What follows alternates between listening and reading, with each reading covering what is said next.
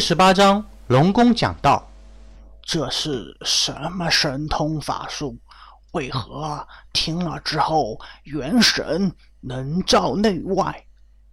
原本困在元神上的一切因果啊，都消失的无影无踪了，让我感觉到很舒服呀！龟虽寿感觉到虚空之中有一种莫名的能量。正在洗涤着自己的元神，使得元神内外通透，不是以前一样的浑浊了，让他心中十分高兴，忍不住对眼前的经文感到十分的惊讶。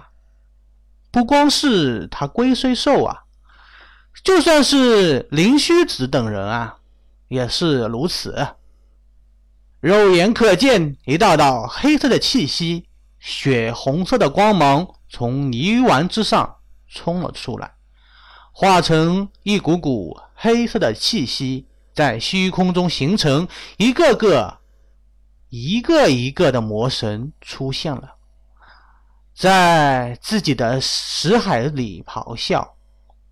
他们知道这是孽障，多年厮杀所生成的孽障，在修行之中。最容易吸引域外天魔。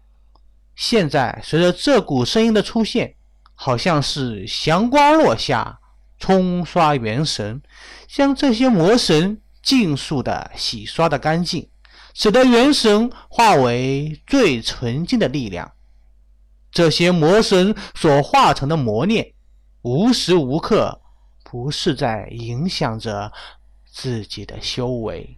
杀人越多，魔念就越深，最后到了最强大的时候，或为域外天魔所击杀，或者为天道所杀。只有元神纯净，心中无念无魔，才能使得识海之中通透无后，修为能够稳步增加。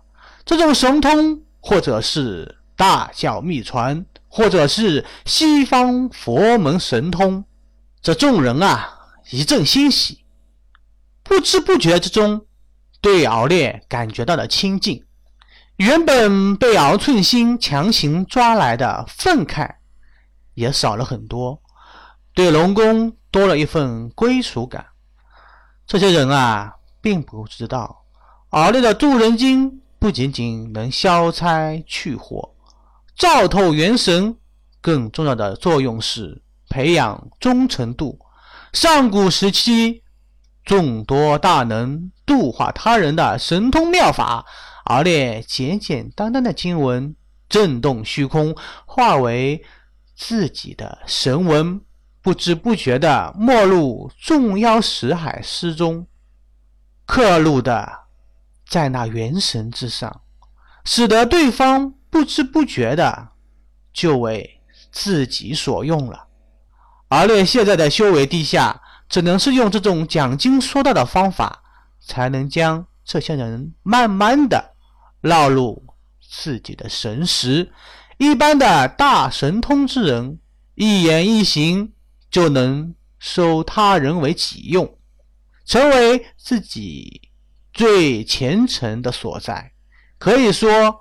敖烈日后的路还很长，咣，也不知道过了多久，钟声悠扬，将众人惊醒过来，却是敖烈已经讲道完毕。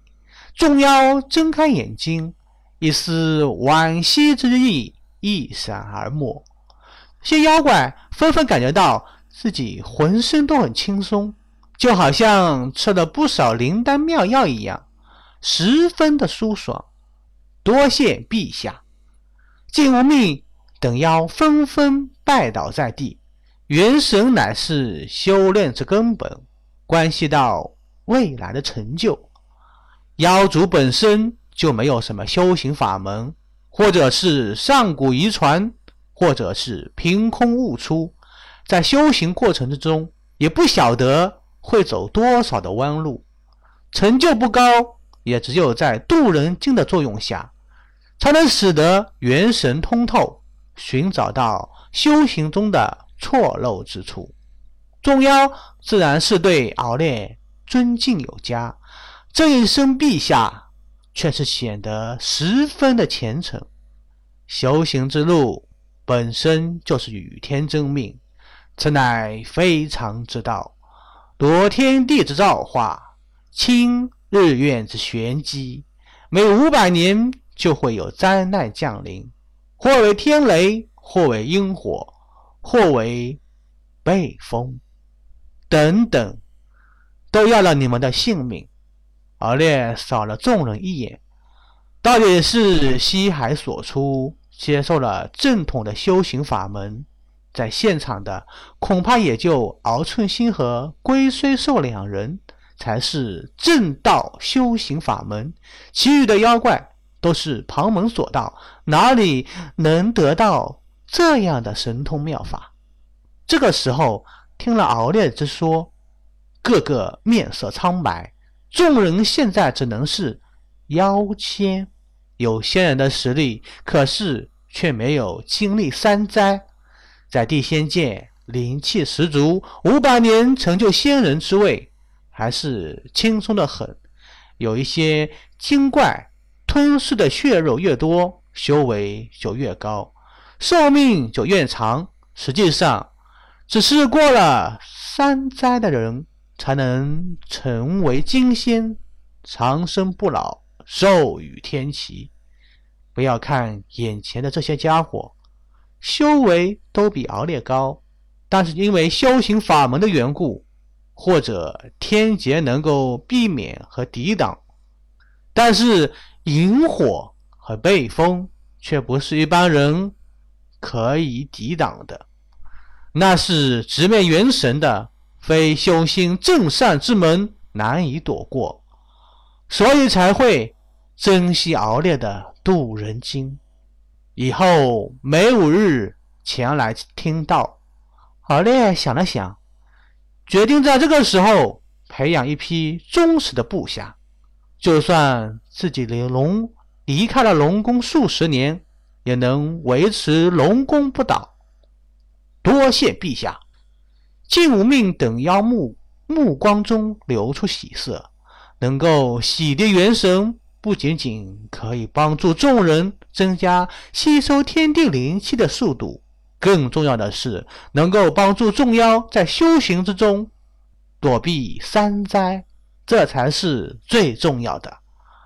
好了，下去吧。敖烈目子之中却是十分的平静。挥了挥手，就让众妖退了下去。陛下仁心仁术，龙宫上下必定团结一心。龟虽寿看在眼中，心中更是惊讶。原本以为敖烈只是借着西海龙宫的名头而已，也可以让自己抱上一条小腿，如今才知道啊！眼前的年轻龙王却是大有能耐的，眨眼之间就见金无命等人给收服了。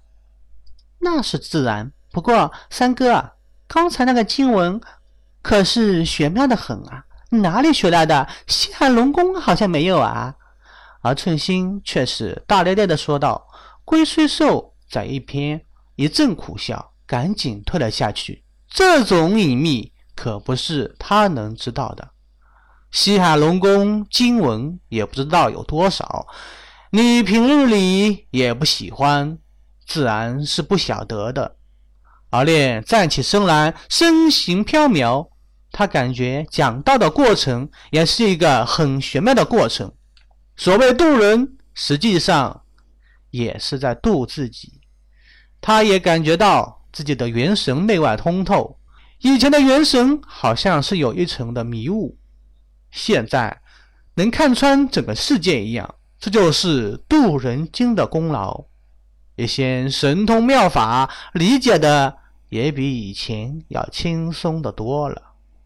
那倒也是啊。而陈星不好意思的点点点头，说道：“刚才我感觉到元神好像清晰了很多。”就是连老师教的一些神通妙法呀，使出来威力也都增加了不少。不如你将这经文传给我，日后我自己呀也多念诵几遍。好，阿烈想了想，正待传授，忽然元神深处钟声悠扬，嘴巴张了开来，却是发不出声来。等到恢复的时候，迎面的是敖寸心惊骇的眼神。三哥，怎么了？敖寸心说道。刚才我听到了一个钟声在震动我的元神，好像是在警示：大道不可轻传，有的大道不是任何人都能得到的。等以后看看有没有机会传授给你了。敖烈好像是明白了什么，有些抱歉的望着敖寸心：“无所谓啊，反正这段时间我就留在阴愁涧了。”三哥可不能跑掉了，啊！寸心毫不犹豫的说道。